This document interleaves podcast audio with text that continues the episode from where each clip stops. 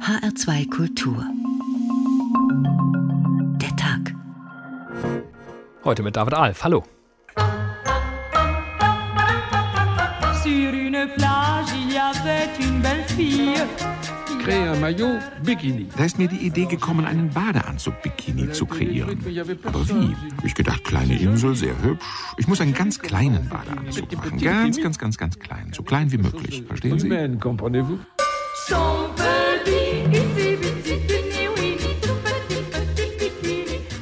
Another French creation, the bikini, named after the atomic explosion in the Pacific. Der Bikini, eine französische Erfindung, benannt nach der Atomexplosion im Pazifik, wurde zu einer weltweiten Explosion. The bikini was an explosion everywhere. Tell the people what she wore. It was an itsy bitsy Bikini in meinem Alter, nee, nee, um Gottes Willen. Nicht schön, wenn man so vorm Spiegel steht. Also wenn man so ein Bikini tragt, dann sollte man schon eine gute Figur haben, finde ich. Sieht einfach bei Frauen toll aus. Man sieht halt viel, ne? Na, was gab's denn da zu sehen? es war ihr itsy bitsy teeny weeny Honolulu Strandbikini. Er war schick und er war so modern. Vous avez un plaisir immense. Bedenken Sie doch, eine Frau im Bikini ist wie ein unerwartetes Geschenk. Schon das Auspacken macht Freude.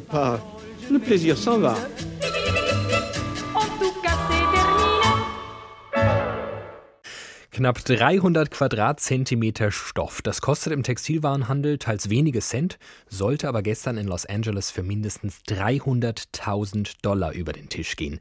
Genau gesagt über die Auktionstheke. Es geht um zwei kleine Stoffstreifen und zwar genau die, die Ursula Andres 1962 in 007 Jagd Dr. No getragen hat.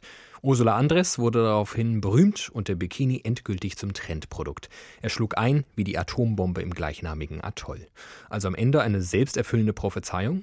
Wohl kaum, denn so begehrt der Bikini wurde, so umstritten blieb er. Für die einen war er ein Skandal, die anderen ein feministisches Statement, ein Zeichen für die Befreiung und zugleich für die Unterjochung des weiblichen Körpers in einer kapitalistischen Verwertungslogik. Ein kleiner Spoiler vorweg, gestern war niemand bereit, 300.000 Dollar für den Bond-Bikini zu bieten, aber unabhängig davon, allein das Vorhaben, so viel Geld aufzurufen, zeigt, der Bikini ist viel mehr als 300 Quadratzentimeter Stoff. Wie hat er seinen Weg in unsere Mode gefunden? Wozu braucht es in der Nähe von Heilbronn ein Bikini-Museum? Warum wird heute noch darüber diskutiert, wie viel Quadratzentimeter genau wie viel Haut bedecken sollen? Jedenfalls verbieten Schwimmbäder auf der einen Seite zu wenig Stoff, Stichwort Brazilian Bikini, und auf der anderen Seite zu viel, Stichwort Burkini. Immer noch sorgt wenig Stoff für viel Gesprächsstoff. Und deshalb heißt unsere Tagsendung heute Weniger ist mehr. Neues aus der Bikini-Zone. Und wir starten mit dem Stein, nein, dem Stoff des Anstoßes. Meine Kollegin Katharina Wilhelm berichtet uns aus Los Angeles, was genau gestern bei der Auktion passiert oder eben nicht passiert ist. Eine halbe Million US-Dollar für einen Bikini? Das hörte sich ziemlich fantastisch an. Eine Schlagzeile, die viele Medien aufgriffen, auch wir von der ARD. Das Auktionshaus Profiles in History, das den berühmten Bikini aus dem James Bond-Film 007 Jagd Dr. No aus dem Jahr 1962 versteigern wollte, hatte diesen Betrag als mögliche Summe für den Bikini angegeben. Das Mindestgebot für den weißen Zweiteiler, den Ursula Andres in dem Film anhatte, betrug immerhin stolze 300.000 US-Dollar. This is the Ursula Andress signature Honey Rider bikini from Dr. No. Starting bid for this will be $300,000. Looking for a starting bid of 300,000. Das Stückchen Stoff, ein Bikini mit einem Gürtel, der praktischerweise ein Messer halten kann, hat Filmgeschichte geschrieben. Schauspielerin Ursula Andres trug ihn in ihrer Rolle als Honey Rider, einer Muschelsammlerin auf Jamaika, als sie singend James Bond eher reserviert begegnet. The mango tree, my honey and me. Who is that? Looking for shells? No, I'm just looking. Stay where you are. Ursula Andres wurde so zum ersten sogenannten Bond-Girl und ihr Auftritt in dem knappen Stückchen Stoff unvergessen. In einem späteren Interview sagte sie, sie habe damit wohl einen neuen Frauentyp repräsentiert. I was a new kind of woman. You know, I represented a new uh, Vorher gab es Marilyn Monroe mit ihren vielen Kurven und ich kam eher als athletischer Typ, sportlich daher. Das hat meiner Rolle vielleicht zum Erfolg verholfen. Sportive, strong, determined, probably that made an impression and to, to. Dass es nicht unbedingt die Dialoge waren, die Honey Rider zu einer interessanten Figur machten, das wusste auch Ursula Andres, die das Drehbuch des ersten James Bond-Films nicht so gelungen fand, wie sie in einem Interview von 2018 verriet.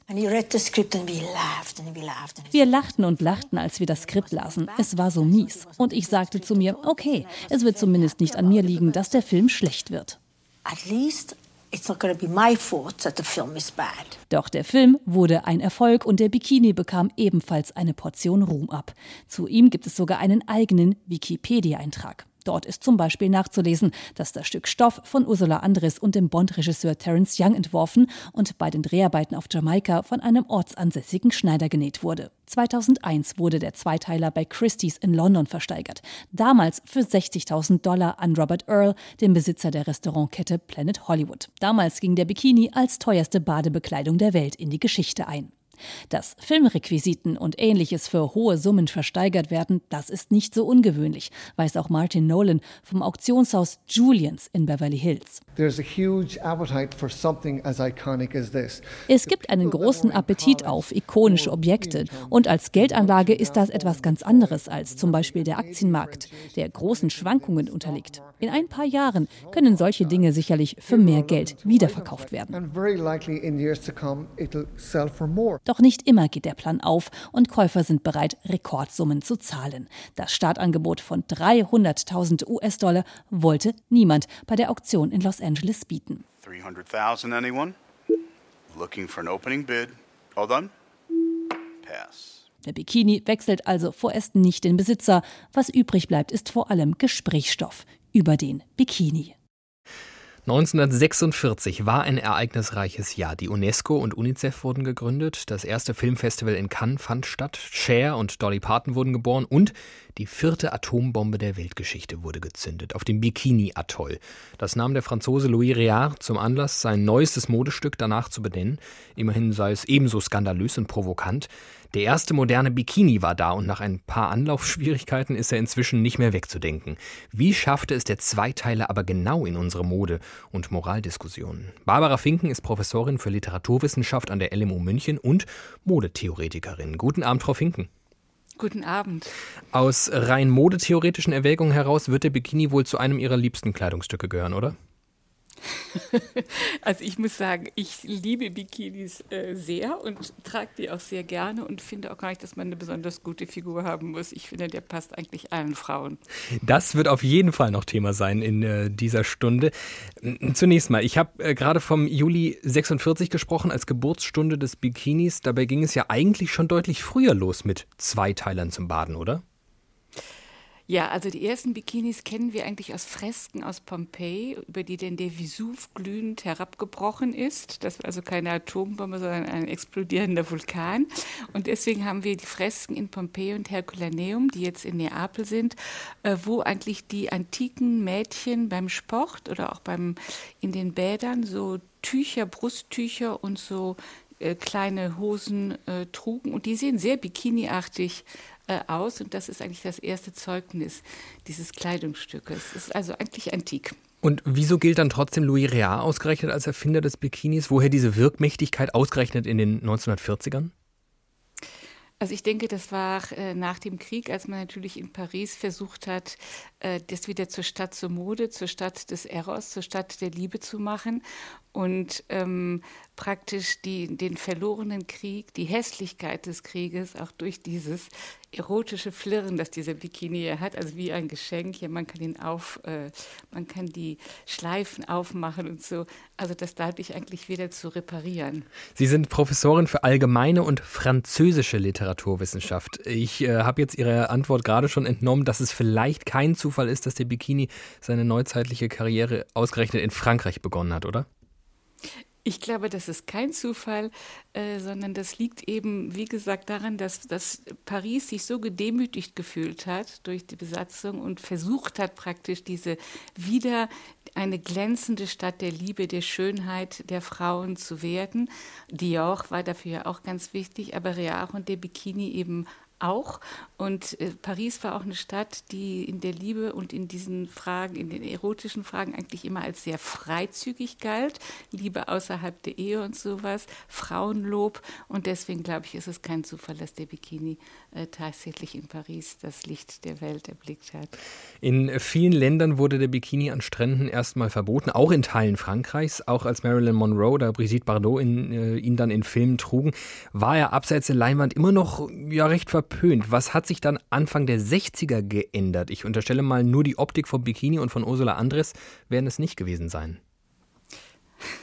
Also mit den 60ern, es ist wirklich lustig. Der Bikini hat, die Mannequins haben sich auch zuerst geweigert, den Bikini vorzuführen. Und das haben dann tatsächlich Tänzerinnen äh, aus, äh, von Pigalle gemacht. Also das finde ich auch ganz interessant. Also Erotiktänzerinnen. Erotiktänzerin, genau. Und der Bikini war zuerst wirklich verpönt. Mit den 60er Jahren gehen wir aber auf die sexuelle Revolution und die Befreiung ähm, der Liebe zu. Und ich glaube, dass der Bikini auf diesem Weg eigentlich äh, dann auch in Teil unserer Kultur äh, geworden äh, ist. Ich finde das Witzige an Ursula Andres, dass das äh, das Bild, was wir sehen von dem Strand, das ist ja erstmal äh, ein, wirklich eine Ikone. Und zwar ist es ja ein Zitat der Venus von Botticelli, die schaumgeboren äh, vom Meer an den Strand äh, getrieben wird. Ja? Und äh, das sieht man ja als Hintergrund auf dem Bild noch ganz äh, deutlich. Und dann das haben wir ja schon gesagt, ist das auch eine bewaffnete Frau, die das Messer aus dem Gürtel ziehen kann. Das ist ja ungewöhnlich, gell? Ja, also ist, ist vielleicht da drin auch schon die emanzipatorische Wirkung, die der Bikini dann später haben sollte? Ja, absolut, weil ich meine, die, die, also als der Bikini, äh, warum ist das die Ikone? Weil das natürlich eine fallische Frau ist. Ja, die kann, die ist bewaffnet, kann das Messer aus der Scheide reißen wie ein Mann sein Schwert und kann damit, äh, in dem Fall die Muscheln aufmachen. Gut, aber damit könnte sie ja auch theoretisch was anderes machen. Ja?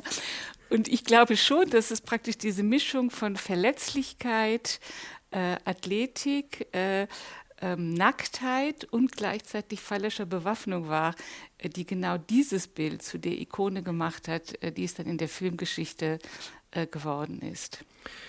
Nun hatte er spätestens dann irgendwann diese urfeministische, emanzipatorische Funktion. Sie wurde ihm jedenfalls nachgesagt im Bikini. Was ist Ihre Einschätzung? Hat er diese Funktion heute auch noch oder kann man mit Freizügigkeit und einer Messer in der Scheide schlichtweg niemanden mehr ausreichend schocken? Also weniger ist mehr.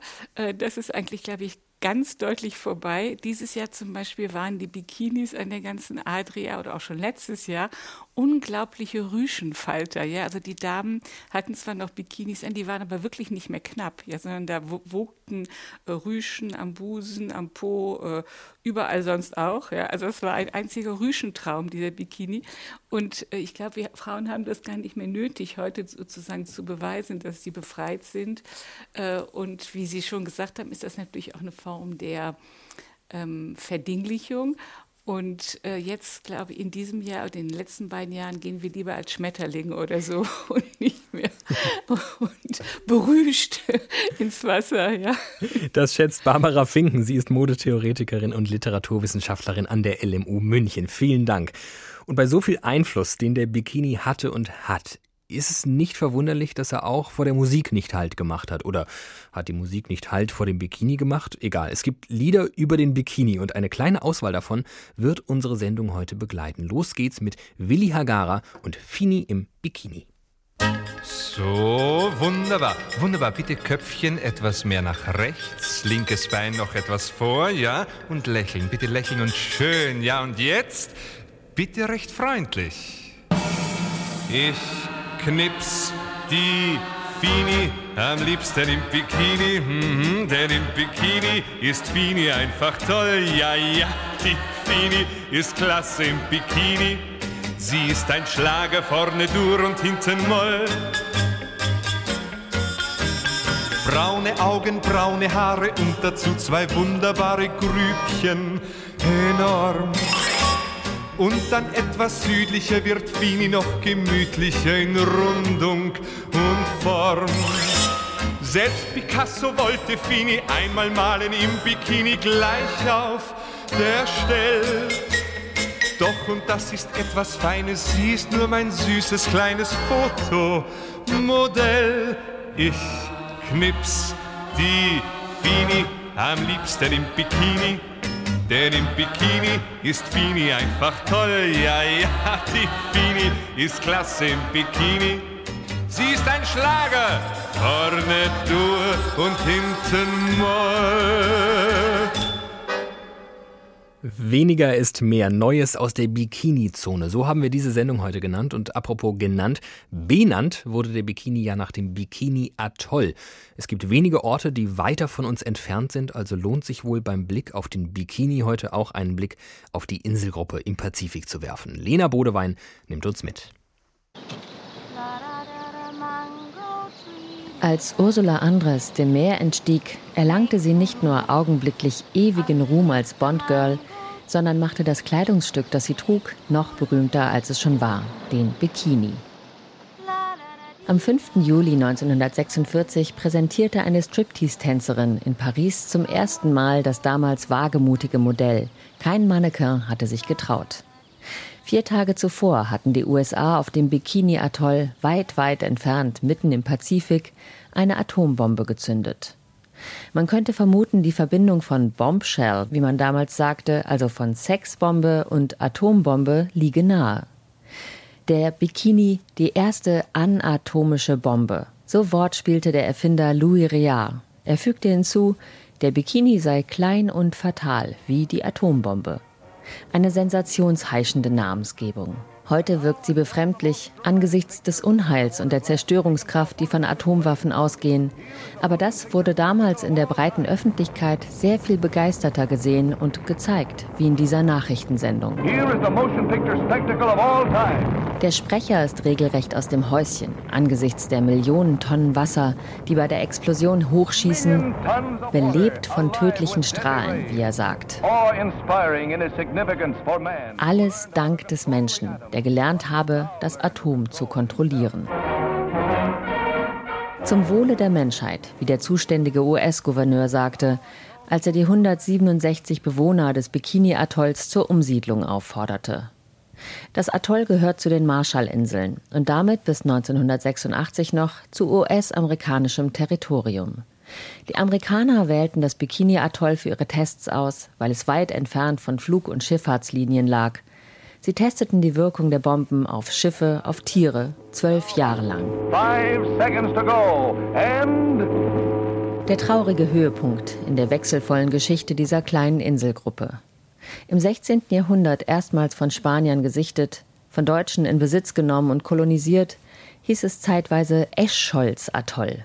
Escholz, auch kein guter Name für den kleinsten Badeanzug der Welt. Im Ersten Weltkrieg besetzten es die Japaner und dann im Zweiten Weltkrieg die Amerikaner mit bekannten Auswirkungen. Bikini. In der Sprache der Insulaner soll es Land der vielen Kokosnüsse bedeutet haben. Doch ihren Nahrungsreichtum, Kokosnüsse, Fisch aus der Lagune, verloren sie für immer. Sie konnten nie mehr auf ihr Atoll zurückkehren. Ein Versuch in den 70er Jahren endete, weil das Wasser und die Lebensmittel verstrahlt waren. Seitdem darben sie auf kleinen Inseln, auf denen sie sich nicht selbst versorgen können. So hängen sie für immer am Entschädigungsfonds der USA. Ein Bikinianer schrieb 1946 diese Hymne. Ich kann nicht mehr bleiben, das ist die Wahrheit. Ich kann nicht mehr in Frieden und Harmonie leben. Ich kann nicht mehr auf meiner Matte und meinem Kissen ruhen. Nicht auf meiner Insel und dem Leben, das ich einst dort kannte.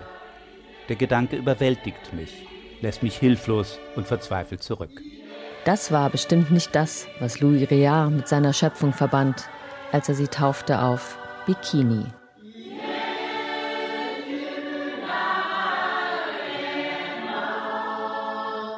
Lena Bodewein über die recht düstere Geschichte des Bikini-Atolls. Ganz ungeachtet der Düsternis des Namensgebers ist die Historie des Bikinis schillernd, seinen Einfluss bahnbrechend. Und so kann es eigentlich gar nicht verwundern, dass der deutsche Geschäftsmann Alexander Ruschanski in diesem Jahr das erste Bikini-Museum Deutschlands geöffnet hat. Verwunderlich eher, dass es nicht schon viel früher passiert ist. Lisa Otten ist Projektmanagerin und Mitgründerin des Bikini Art Museums in Bad Rappenau. Guten Abend, Frau Otten. Hallo. Frau Otten, die Sendung ging los mit der nicht zustande gekommenen Versteigerung des Bikinis von Ursula Andres. Dabei waren Sie gestern mit Ihrem Team bei der Auktion dabei und wollten ja auch eigentlich auf eben jenen bieten. Was ist passiert? Hat er Ihnen am Ende doch nicht gefallen? Also zuerst einmal die absolut positiven Nachrichten. Wir haben vier perfekte Exponate für unser Museum ersteigern können. Ähm, darunter auch als Highlight ein historisches Badekostüm von Elizabeth Taylor aus dem Jahr 1957. Und äh, man muss dazu sagen, die Teilnahme an so einer Auktion war für uns auch absolutes Neuland. Und wir hatten uns ähm, davor wirklich einen konkreten Plan zurechtgelegt. Das ist dann so gegen 0.30 Uhr, ähm, ja, wurden dann eben alle Augen auf den Dr. No Bikini gerichtet. Und uns ist dann auch erstmal bewusst geworden, dass zu diesem Auktionspreis, also bei diesem Mindestgebot, auch immer noch Zusatzkosten entstehen. Und die sind wirklich nicht gering. Also da handelt es sich um circa 30 Prozent. Da ist dann oh. Provision, ja. Steuern, Versand enthalten. Also es wären nicht Und bei 300.000 geblieben, wenn Sie geboten hätten. Genau, also man ist da ganz schnell mit einem Klick eigentlich schon bei 400.000 Dollar. Na gut, dass Sie das nochmal erfahren haben. ja, wir haben uns natürlich vorher auch einen Plan eben gemacht und haben gesagt, okay, wir werden nicht zuerst bieten. Wir schauen uns das Ganze mal an und waren dann aber natürlich auch sehr erstaunt, dass kein Gebot abgegeben wurde.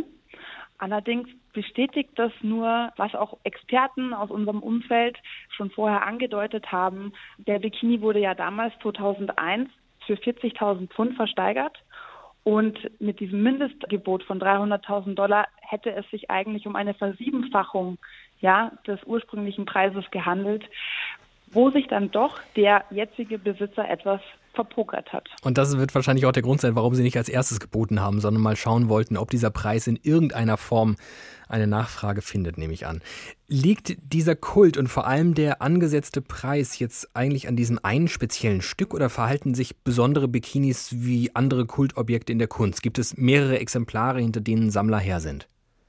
Ja, also wir konnten das wirklich ähm, sehr gut auch gestern beobachten und auch im Vorfeld. Also da handelt es sich nicht nur um Hollywood-Liebhaber, die sich bei solchen Auktionen beteiligen, sondern das sind auch oft Geschäftsmänner, um die da einfach auch eine private Wertanlage suchen und da eine Investition tätigen.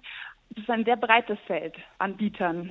Über die Faszination Bikini haben wir bereits gesprochen. Es gibt sehr viel darüber zu sprechen. Es ist, das habe ich auch schon gesagt, nicht so ganz verwunderlich, dass es jetzt ein Bikini-Museum gibt. Aber ich hoffe, ich trete Ihnen jetzt nicht zu nah. Ich selbst habe doch jetzt keine konkrete Vorstellung, was ich da sehe. Also vor meinem inneren Auge sieht es bei Ihnen im Museum aus wie ja so im Bademodenbereich in einem Kaufhaus. Was genau bekommen Besucherinnen und Besucher bei Ihnen zu sehen? Ja, also wir haben nicht nur die wertvollste Bademodensammlung der Welt, sondern wir betiteln uns auch gern als Lifestyle-Museum. Wir sind ein sehr junges Team und wir haben unter anderem auch ein Pop-up-Museum integriert mit über 50 Fotospots, an denen man sich fotografieren kann und bei uns bekommt man eigentlich alles, ja. Also man bekommt Badekulturgeschichte, Modegeschichte, aber auch persönliche Geschichten, die hinter einzelnen Bademodenstücken stecken. Und da kann man aber auch dann wirklich sehen, was hat sich in den einzelnen Ländern entwickelt. Es ist sehr bunt bei uns und ja, man kann eigentlich einen ganzen Kurzurlaub bei uns verbringen. Ein besonderes Land kommt immer wieder zur Sprache, wenn es um das Thema Bikini geht. Brasilien. Wie kommt ausgerechnet dieses Land in diesen Genuss? Ja, Brasilien nimmt äh, eigentlich so ein bisschen eine Sonderposition ein. Die industrielle Bademodenfertigung begann eigentlich sehr spät im Gegensatz zu Europa, also erst in den 70er Jahren. Und ähm, da lässt sich auf jeden Fall eine Sonderentwicklung feststellen, bedingt natürlich auch durch politische Verhältnisse. Also da gab es auch in den 60ern noch ein Bikini-Verbot teilweise am Strand. Und dann haben wir auf der anderen Seite die Nähe zum Meer, ein besonderes Lebensgefühl, das auch durch die Musikrichtung des Bossa Nova aufkam, eine neue Aufbruchstimmung. Ja, letztendlich hat es dann auch dazu geführt, dass Bademodenhersteller in Brasilien Modelle wie zum Beispiel den Fio Dental erfunden haben. Der heißt übersetzt Zahnseidenbikini. Ja, kann man sich bildlich vielleicht ganz gut vorstellen. Ja. Was ist denn, äh, ganz kurz noch zum Schluss, was ist denn Ihr persönliches Lieblingsobjekt bei sich im Museum? Was, das ist eine sehr schwierige Frage. Ähm, ich glaube fast, es ist unser Originalbadeanzug von Marilyn Monroe, der mich immer wieder aufs Neue fasziniert.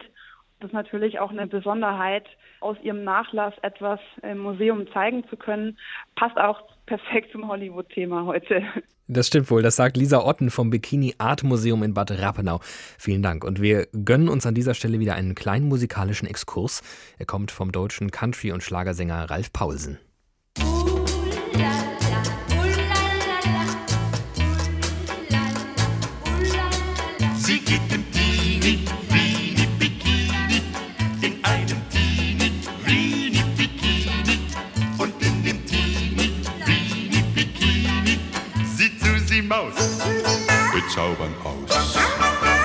Gestehe, wenn ich Susi auf dem Arm hab, dass ich dann Freude an ihrem Charme hab. Und wenn wir zwei durch das Land der Träume schweben, dann sieht das Leben schöner aus. Sie geht im Teenie,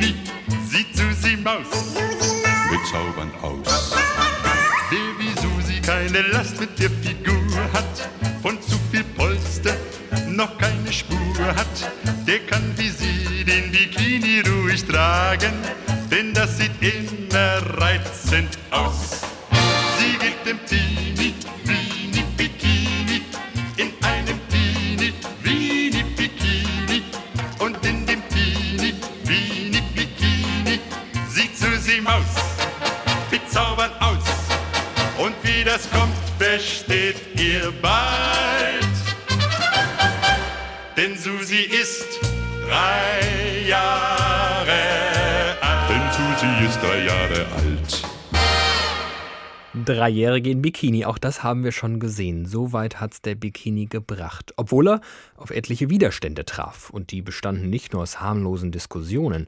Ganze Gesetze gab es, was Frau tragen und auch nicht tragen darf. Mein Kollege Mario Scala entführt uns in die bisweilen merkwürdigen Auswüchse der Bademodenlegislative. Am Anfang war das weibliche Badegewand oder Kostüm oft aus schwerer Baumwolle, mit Pumphose bis zum Fußknöchel und darüber einem weiten Kleid. Von Bademode lässt sich nicht wirklich sprechen, eher von Strandmode, denn beim Schwimmen hätten sich diese Kleider schnell mit Wasser vollgesogen und ihre Trägerin unweigerlich auf den Meeresboden gezogen. Oft waren sogar Gewichte in die Säume der Kleider eingenäht, damit diese besser am Körper anliegen und auch nicht den kleinsten Flecken Haut preisgeben. Das Lustwandeln am Strand blieb dabei bis Ende des 19. Jahrhunderts den Aristokraten vorbehalten. Für die Frau von Stand und Ehre wurden sogar Badekisten oder Karren gefertigt. Hölzerne Mobile, die sie bis in das flache Wasser fuhren, sodass die Frauen unbeobachtet ihren Fuß ins Meer setzen konnten. Erst um die Jahrhundertwende änderte sich das. 1907 wurde Annette Kellermann in den USA festgenommen. Bei Schwimmwettbewerben hatte sie auf empörende Weise gegen den geltenden Badedresscode verstoßen. Eine Zeitung schrieb später über den Vorfall noch in den frühen Jahren des 19. Jahrhunderts wurde von den Frauen erwartet, dass sie eine Kombination aus schwerem Kleid und dazu eine Hose trugen, wenn sie schwammen. 1907, auf dem Gipfel ihrer Popularität, wurde Annette Kellermann auf Revere Beach, Massachusetts, verhaftet, wegen Erregung öffentlichen Ärgernisses und Schamlosigkeit. Sie trug einen ihrer einteiligen Schwimmanzüge. Direkte Verbote gab es nicht, aber die Sittenwächter passten genau auf. Die Annette Kellermanns, wie die neuen bis über die Oberschenkel reichenden Einteiler genannt wurden, setzten sich zwar durch, aber die Puritaner versuchten weiter, die bloße Haut zu limitieren. Aus dieser Zeit sind etwa Fotos überliefert, auf denen Polizisten mit Maßbändern an Stränden unterwegs sind, um den Abstand zwischen Einteiler und weiblichem Knie zu überprüfen. Um dieses weibliche Knie wurde heftig gestritten, auch in Europa, in dem das bodenlange Badehemd bis in die 20er Jahre den Standard setzte und erst langsam dem Einteiler wich. Berühmtheit erlangte der Zwickelerlass von 1932. Frauen dürfen öffentlich nur baden, falls sie einen Badeanzug tragen, der Brust und Leib an der Vorderseite des Oberkörpers vollständig bedeckt, unter den Armen fest anliegt, sowie mit angeschnittenen Beinen und einem Zwickel versehen ist. Der Rückenausschnitt des Badeanzugs darf nicht über das untere Ende der Schulterblätter hinausgehen. Männer dürfen öffentlich nur baden, falls sie wenigstens eine Badehose tragen, die mit angeschnittenen Beinen und einem Zwickel versehen ist. In sogenannten Familienbädern haben Männer einen Badeanzug zu tragen. Kulturwidrige Gehirnverrenkung, kommentierte ein Sozialdemokrat diesen Erlass. Ein Kommunist sprach sogar vom Ausfluss eines wirklich von Blödheit völlig verwirrten Gehirns und führte weiter aus, dass doch wohl nicht der Badeanzug, sondern der Kapitalismus das grundlegende Problem sei. Die Strafe für Missachtung übrigens betrug damals stolze 150 Mark.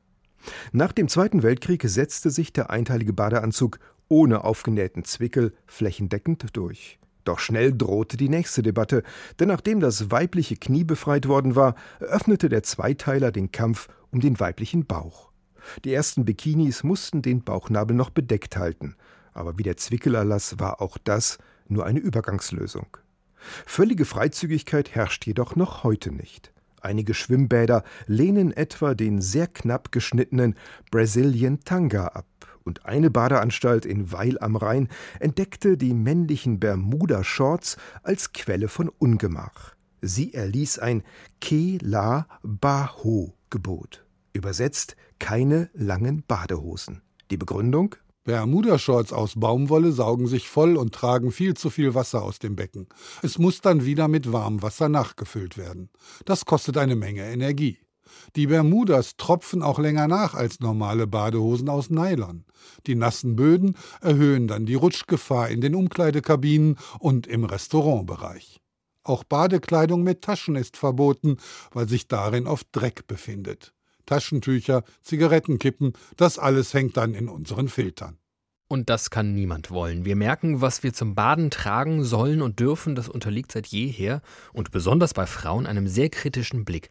Und das auch ausgerechnet hierzulande, wo doch hier das beheimatet und verwurzelt ist, was den ultimativen Superlativ des Bikinis, also des Hauchs von nichts bedeuten müsste, nämlich nichts. FKK. Professor Bernd Wedemeyer-Kolve leitet das Niedersächsische Institut für Sportgeschichte und dort befindet sich Europas größte Sammlung zur Geschichte der Freikörperkultur. Guten Abend, Herr Wedemeyer. Schönen guten Abend, Herr Alf. Wie kam es dazu, dass vor allem Deutschland als Heimat der FKK-Bewegung angesehen wird? Ähm, das war im späten 19. Jahrhundert und wir müssen uns vorstellen, dass es eine Art Gegenbewegung gewesen ist. Also die Industrialisierung hatte ja Deutschland relativ fest im Griff. Es war eine schnelle, starke, flächendeckende äh, Ausprägung des, äh, der Industrialisierung. Es gab eine komplette Umwälzung der Kultur und der Gesellschaft, Verstädterung, Mechanisierung, Massenpopulation, äh, Arbeitslosigkeit, Technisierung, äh, neue soziale Schichten. Und äh, ähm, in dieser diese, diese neue Situation haben viele als Krise wahrgenommen und einige von diesen haben sich zu Gruppen zusammengefunden, die versucht haben, so eine Art von Gegen, Gegenbewegung zu gründen. Und wenn die Zivilisation der Feind ist, dann ist das Gegenteil die Natur der Freund. Und so kam es einfach dazu, dass man versucht hat, ähm, dazu einen, einen Gegensatz, eine, eine Utopie, eine neue Praxis zu bilden. Hat sich gesagt, wir wollen sogenannt zurück zur Natur. Dazu gehört eben nicht nur, ähm, sich im Einklang mit der Natur zu befinden, sondern wie Natur zu sein. Und das bedeutet eigentlich nackt. Das sind also Natürlichkeitsutopien gewesen, die bestimmte Gruppen der Bevölkerung äh, sich dann auf die Fahnen geschrieben haben. Und dann kam es eigentlich dazu, dass sich Gruppen abgeschottet haben und versucht haben, sich auf kleinen, selbst eingegrenzten Gebieten nackt zu bewegen. Das war die eigentliche Idee dazu. Hm. Wenn wir FKK verstehen als Gegenströmung zur Industrialisierung, so wie Sie es gerade beschrieben haben, dann können wir FKK ja auch, auch als emanzipatorischen Akt verstehen. Steckt dahinter auch eine politische Ideologie? Ja, mit der, mit der Emanzipation ist es also alles hat zwei Seiten und diese Bewegung, diese lebensreformerische FKK-Bewegung hat eben auch zwei Seiten. Sie ist, kann sowohl als, antimodern als auch als modern verstanden werden. Nicht auf der einen Seite antimodern in der Ablehnung der Großstadt und der Industrie, aber dann wiederum als modern, um daraus so eine Art Körperkultur zu begründen, die sich dann eine Überwindung dieser Krise auf die Fahnen geschrieben hat. Und diese Überwindung kann man tatsächlich politisch lesen. Das heißt, es haben sich relativ schnell verschiedene politische Gruppierungen gegründet. Es gab sozialistische Gruppierungen, es gab völkische und liberale Gruppierungen, die alle eigene, einen eigenen Zugang zu dieser FKK-Idee gehabt haben. Also sehr unterschiedliche Politik, äh, politische Gruppierungen. Ja, also ähm, die, die Sozialisten linke Gruppierungen haben dann gesagt, wir wollen die, die Arbeiterbewegung stärken. Da sind Leute, die in ungesunden Verhältnissen leben, schlecht gekleidet, alles ist kaputt, alles ist, äh, äh das ist äh, sie sind arm und so weiter. Wir müssen sie da rausführen und in so eine, Art Gesundheitsbewegung führen. Das wäre, indem man sich praktisch also am Wochenende und Sonnenschein hieß es ja früher, also am Wochenende aus der Stadt hinausgeht, in eigene Gelände geht, sich da frei bewegt und indem man nackt ist, so haben das die Sozialisten geglaubt, ähm, würden natürlich auch die Standesschranken fallen. Das heißt, jeder ist gleich, alle sind gleich, alle sind gleichberechtigt. Das wäre jetzt so eine sozialistische Ausprägung. Es gibt eine völkisch-rassistische Ausprägung, die hat gesagt, wir wollen nicht zurück zur Natur, wir wollen zurück zur deutschen Natur. Es waren aber nur, muss ich dazu sagen, sehr, sehr wenige. Und die haben dann, die haben eine Idee der, naja, der, der, der sogenannten Rassenzucht geprägt. Die haben gesagt, wir wollen, dass nur die Deutschen gesund und, und, und gestellt sind, aber wenn alle nackt sind, kann man, das ist eine sehr perfide, hinterlistige, äh, gemeine Idee, äh, rassistisch könnte man die Juden, zumindest die, die männlichen Juden, besser erkennen und aussortieren. Das ist also eine sehr, sehr restriktive, rassistisch orientierte Idee, äh, die aber, also das haben nur sehr, sehr wenige ähm, verfolgt, die Idee. Und dann gibt es liberale, demokratische Ideen.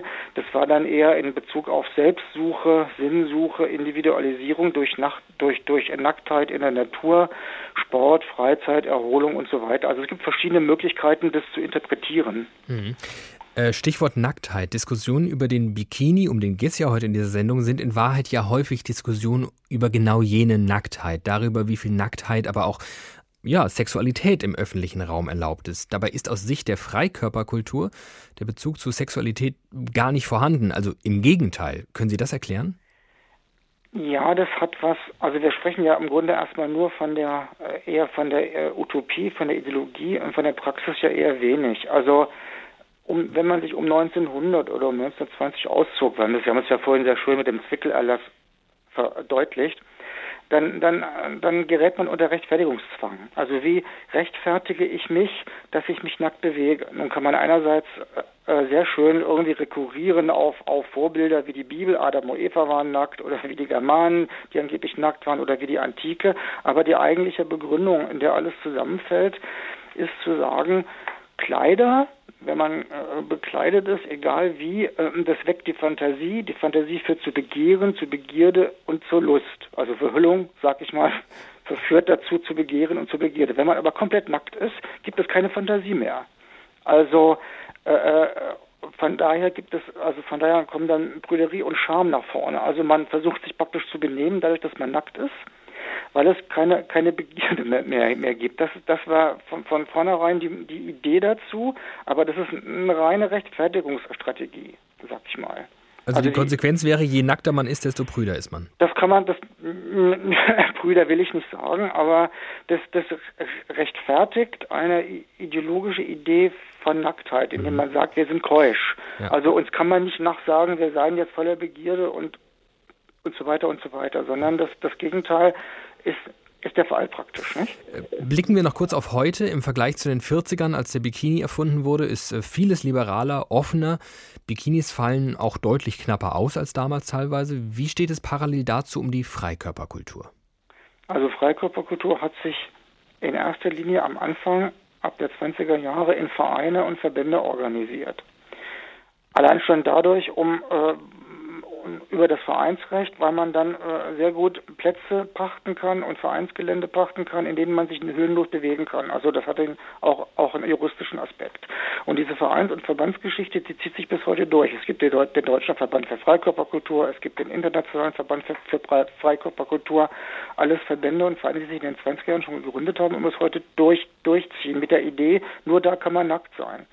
Aber die 68er-Bewegung im Westen, in der Bundes damaligen Bundesrepublik, hat es praktisch auf, aufgebrochen, dadurch, dass die Leute angefangen haben, rauszugehen und das selber zu bestimmen, selber an Badeseen zu gehen, individuell, ähm, hat, hat sich das aufgebrochen und ins Gegenteil verkehrt, sodass in dieser Phase im Westen zumindest die FKK-Bewegung, also die Verbandsbewegung, äh, nachließ, weil, weil nicht mehr, weil es, weil es, weil man ja nicht mehr in Vereinen sein musste, um nackt zu sein. Im Osten war das was anderes, da gab es ja keine Vereine und da war die FKK von vornherein eine sehr breite, große Bewegung, die ähm, sich sehr, sehr ausgebreitet war, war sehr populär. Es war eine Idee von Freiheit, eine Massenbewegung, die, die eine Idee von, äh, äh ähm, von, von, von, von, eigenem Antrieb äh, begründet hat. Also das sind zwei, muss man die beiden Deutschlands verschieden betrachten. Führt aber heute, wie gesagt, was ich schon sagte, dazu, dass der Verband weniger eine Rolle spielt als tatsächlich das freie Baden.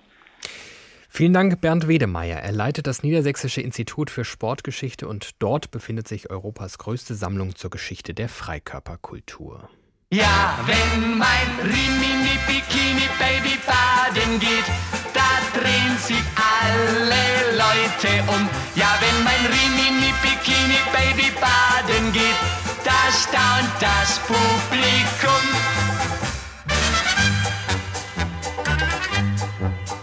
Wasserski ist ihr größtes Vergnügen. Sie liebt auf Wellen dahin zu fliegen. Mr. King fährt im Boot hinten nach und wird bei jeder Kurve schwach. Doch bei aller Sympathie fremde Männer küsse ich nie. Ja, wenn mein Rimini Bikini Baby baden geht, da drehen sich alle Leute um. Ja, wenn mein Rimini Bikini Baby baden geht, da staunt das Publikum. Aus Torino ein reicher Signore, sagt ihr beim Schwimmen was von Amore. Doch sie taucht und sie zieht ihn am Fuß. Signore, nix Amore, Schluss. Denn bei aller Sympathie fremde Männer küsse ich nie. Ja, wenn mein Rimini Bikini Baby baden geht, da drehen sich alle Leute um. Ja, wenn mein Rimini Bikini Baby baden geht, da staunt das Publikum.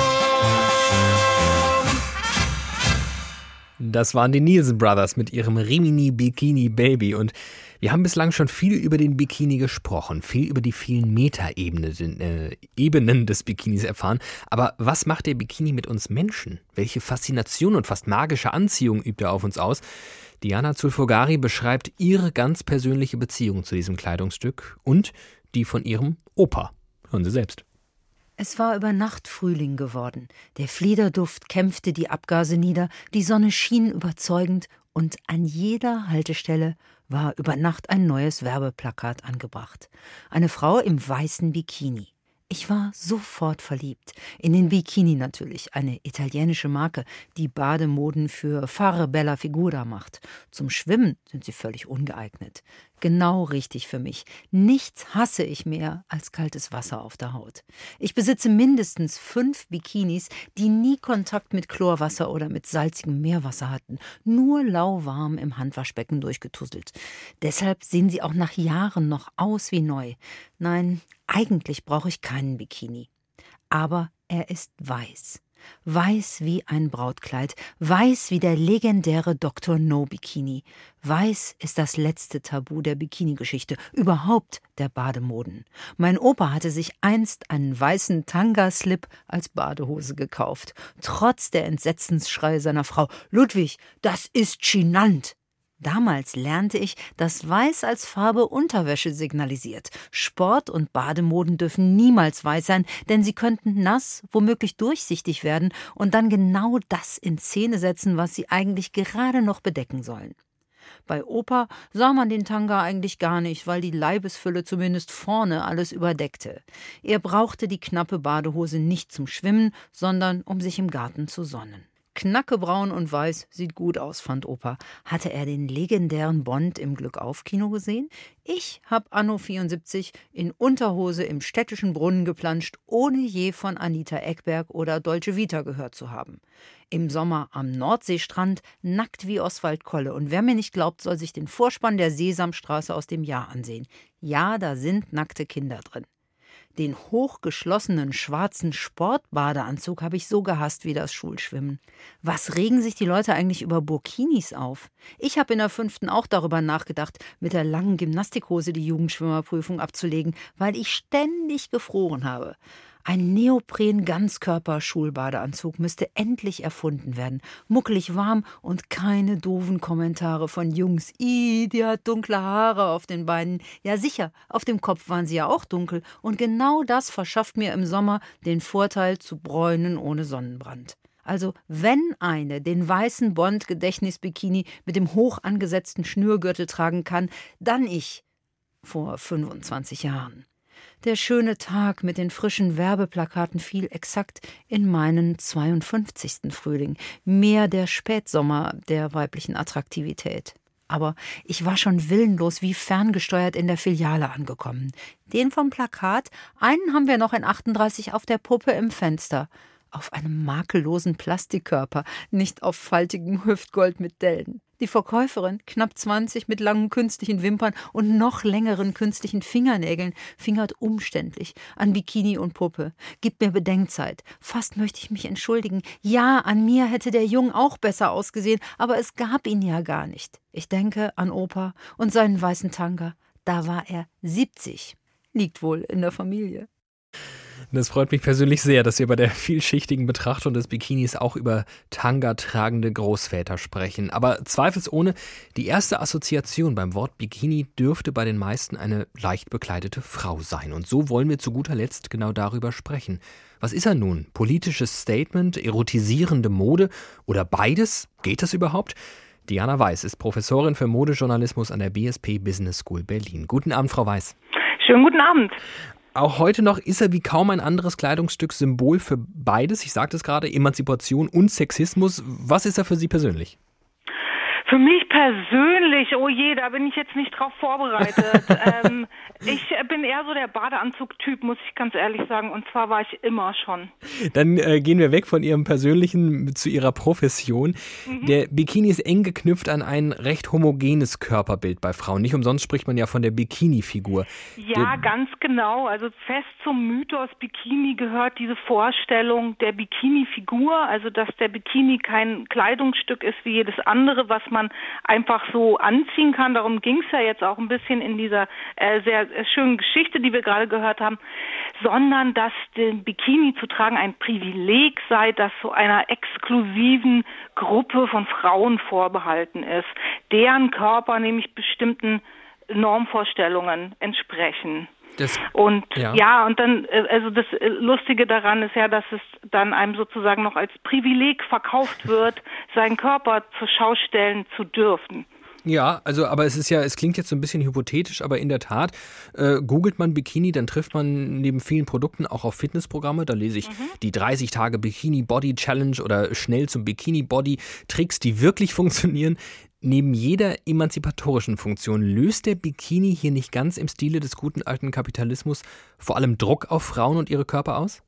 Ja, natürlich. Also Bikini-Figur ist ja auch immer so ein, so ein Thema, mit dem wirklich Druck aufgebaut wird, gerade auch in Frauenzeitschriften. Und äh, natürlich ist das ein Mittel, ähm, Zeitschriften zu verkaufen, das ist ein Mittel, äh, Abos zu verkaufen für Fitnesscenter und äh, Diätprodukte. Also was anderes ist es ja nicht. Ähm, Sie sprechen ja hier schon solche Tricks an, die wirklich funktionieren. Wenn die so gut funktionieren würden, wer hätten wir nicht jeden Frühjahr wieder genau die gleichen Themen in, in den Magazinen.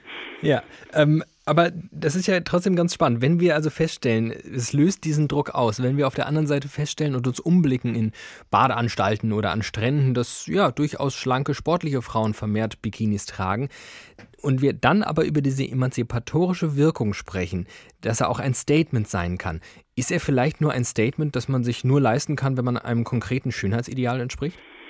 Ja, es ist natürlich immer einfacher. Ne? Es ist immer, äh, es wird einem es ist einfacher gemacht, sozusagen zu seinem Körper zu stehen, sich anzunehmen, wenn man eben nicht alt ist, wenn man eben schlank ist, wenn man eben diesen Normen entspricht.